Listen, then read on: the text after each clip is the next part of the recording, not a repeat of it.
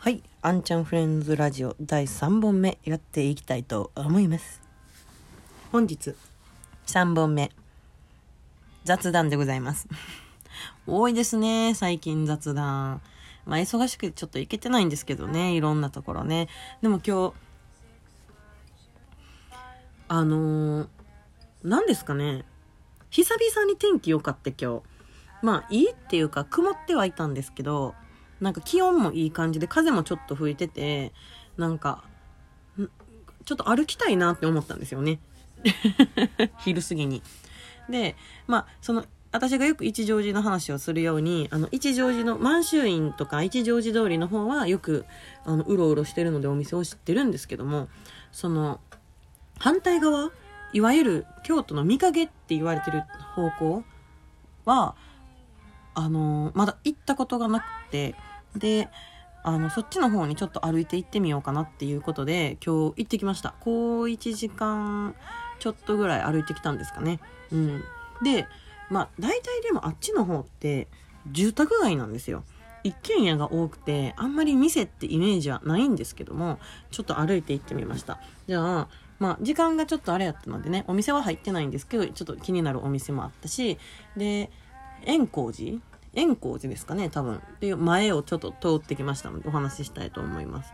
えっと、まず、なんか、大きいパン屋さんみたいなカフェがあったんですよね。ドンクですよね、あれ多分。あの、北白川の通り、銀閣寺を上がっていった方向に、あの、大きいパン屋さんがあって、なんか、あれ多分パン屋さんですよね、ドンクって。で、中結構もういっぱいで、入ろうかなと思ったけど、ちょっともういっぱいやって並んでたので入れなかったんで、入らなかったんですけど。でも、なんかすごい香ばしい匂いがして美味しそうなパン屋さんだとかあって、で、あとそこをずっとこう山の方に歩いていくと、なんか本当に一軒家のでっかい家がこうバンバンバンバンってこうあるんですけど、その合間合間になんか自宅兼、あの、お店をやってるところがいっぱいあってでカフェかなあれ。なんかママカフェみたいなところとか多分ねあのそこの家に住んでる奥さんとかがやってはるんや思うんですけどそこのなんかカフェとかあとなんかギャラリーかなあれ。サイトサイトっていうなんか看板が掲げられた場所があったんですよ。でパッとこう表面だけ見るとなんか6つか7つくらい個室がこうこの字型にこう部屋がいっぱいあってで3つくらい部屋の扉が開いてたんでちょっとこう覗いたんですけどもその中に、えっと、アート作品らしきものやったりとか工具やったりとかあの溶接のなんか機械わかりますかね？なんかいわゆる小学校の時に使ったハンダコテのでっかい版みたいなやつとかがあってで表の看板にはその室内の地図とかがあってでちょっと中は入れなさそうだったんで実際何かはちょっと説明はなかったのでわからなかったんですけどアートギャラリーみたいなところがありました。え一乗寺にギャラリーあるって聞いたことあるけどここのことかなってちょっと思いながら歩いておりました。はい。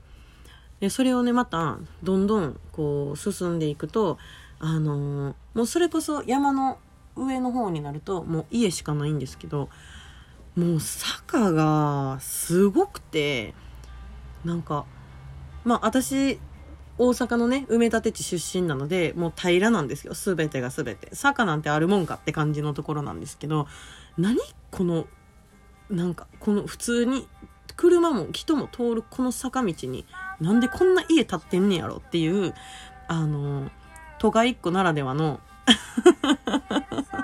疑問がふつふつと湧きながら楽しく歩いておりました。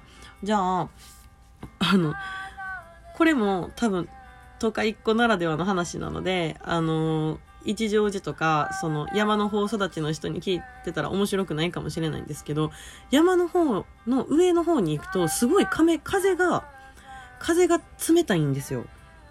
で、それにびっくりして、なんやこの気持ちいい風はと思って。で、そのまま、で、あとあの、ウグイスとか鳴いてるわけですね。ウグイスめちゃめちゃ鳴いてて、なんかあれって、一匹鳴くからいいみたいな感じありません？なんか2匹以上鳴いてるともううるさいじゃないですか。偏見です。あんちゃんの偏見です。あくまで。で、結局、上に行くまでずっと法法華経を聞きながら、こう、登っていくわけなんですよ。じゃあ、看板に、こ、こちら、円光寺みたいなの書いてて、円光寺って、お寺あんの？と思って。で、その、まあ、せっかくやったらそのお寺見ていこうかなと思って、まあ、参拝とかね、あの、一乗寺に住んでるし、あの、させていただけたらいいなと思って行くじゃないですか。じゃあ、な、なんじゃこりゃって思ったのが、あの、お寺って普通なんかこう、木造で、なんか、お寺っぽい階段があって、で、こう、鳥居があって、で、向こう側に賽銭箱とチリンチリンがあるみたいな想像をしてたんですけど、なんか、階段は確かにあるんですけど、鳥居もないし、あと、なん、なんか普通の家、家とか、なんかビルの入り口みたいなところに、円光寺って書いてて、で、中めっちゃ明るいんですよ。でも入ろうと思ったら、もうほんと今日どこもタイミング悪かったんですけど、ちょっとお葬式の準備をしてあったんで、あ、これあかんわ、入られへんわ、と思って、入れなかったんですよね。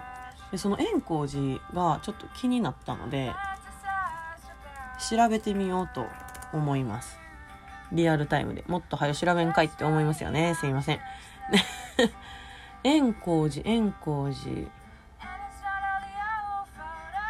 これか。えーこんな綺麗やったか。なんかね、本当に、入り口が、お家みたいな、とこやったんですよね。え、出てけえへん。幻やったんか？あれは。嘘やろ？ちょっと待って。ここから、円光寺。あったあった。円光寺、サイトありました。今ね、ちょっと開いてるんですけど、日本の神社寺院検索サイト、八百万の神に入ってました。いい名前ですね。円、円光寺、新州大谷派、んなんじゃそりゃ、仏教、ほう。はいはい。なんか詳しい情報とかないんでしょうかうわない何やったんやろあ、これを調べたらいいのか。はい。詳細が分かりました。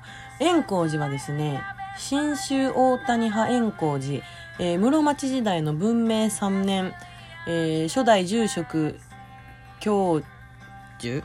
ん？漢字がわからない問題。まあいいや。によって、現在の滋賀県に建立されました。あ、その後、これ、慶長、ちょっとアホバレる。6年。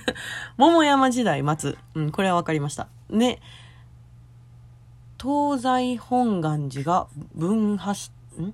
したことにより、京都に移り、え分かれちゃったってことですか？宗派が。現在の、えー北白川に、多分設立されたんですけどね。あ、違うわ。五校町。何？松原下る。どこやねんに建立されたみたいです。ただし、1864年、えー幕末の、えー幕末で消失し、あらあらあら。で、えー今のところ、あ、また違うところに行ってるんですね。し、東中筋正面下るに再建されました。京都のあの、下るとか上がるとか何なんですか？あれ。で、えっと、1970年に静かな住宅地である、えー、左京区北白川の地に移転しました。お寺って映るんですね。あ、やっぱそうなんや。だから、めっちゃめちゃ綺麗ですわ。なんか中身、綺麗ですわ。って。やっぱり、すごい、1970年って前に思いますけど、結構キンキンな話なんですね。だから建物もすごい綺麗で、中も、なんか、ちょっと言い方悪くて、本当ごめんなさい。すいません。申し訳ないんですけど。なおしゃれなバーみたいな中になってます。で、ほんと一つ一つ入れがこう、あの、箱の中にこう入っていて、それがライトアップされてて綺麗に見えるようになってて、真ん中に、これは、阿弥陀如来？ああですね。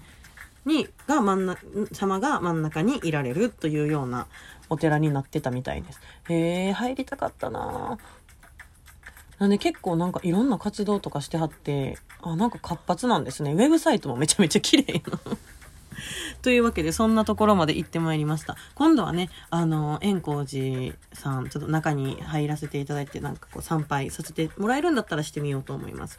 いいですね。京都のお寺回ったりするのもちょっと、なんかラジオからしたら面白いかもしれないですね。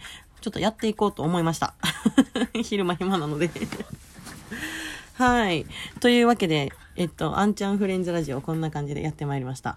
ただ、アンチャンアンサーが追いつかなかったってことで今週はないんですけども、あの、ちょっとアンチャンアンサーも再考案しようかなと思っていて、今活動中でございます。はい。で、えっと、ステッカーもまだまだ配っておりますので、お便り型とかになったらね、あの、お便りしていただいた方にステッカーを渡せるような形になっております。はい。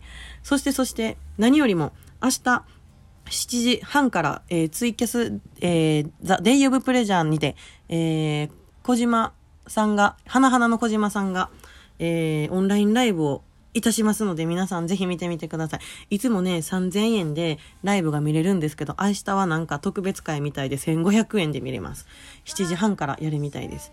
わめっちゃ楽しみ。明日私もね、イノホスタンドの方で見ようと思いますので、皆さんもぜひ見てみてください。それでは、やばい、今週もありがとうございました。来週もどんどん頑張っていきたいと思います。あんちゃんフレンズラジオでした。皆さん、良い一週間を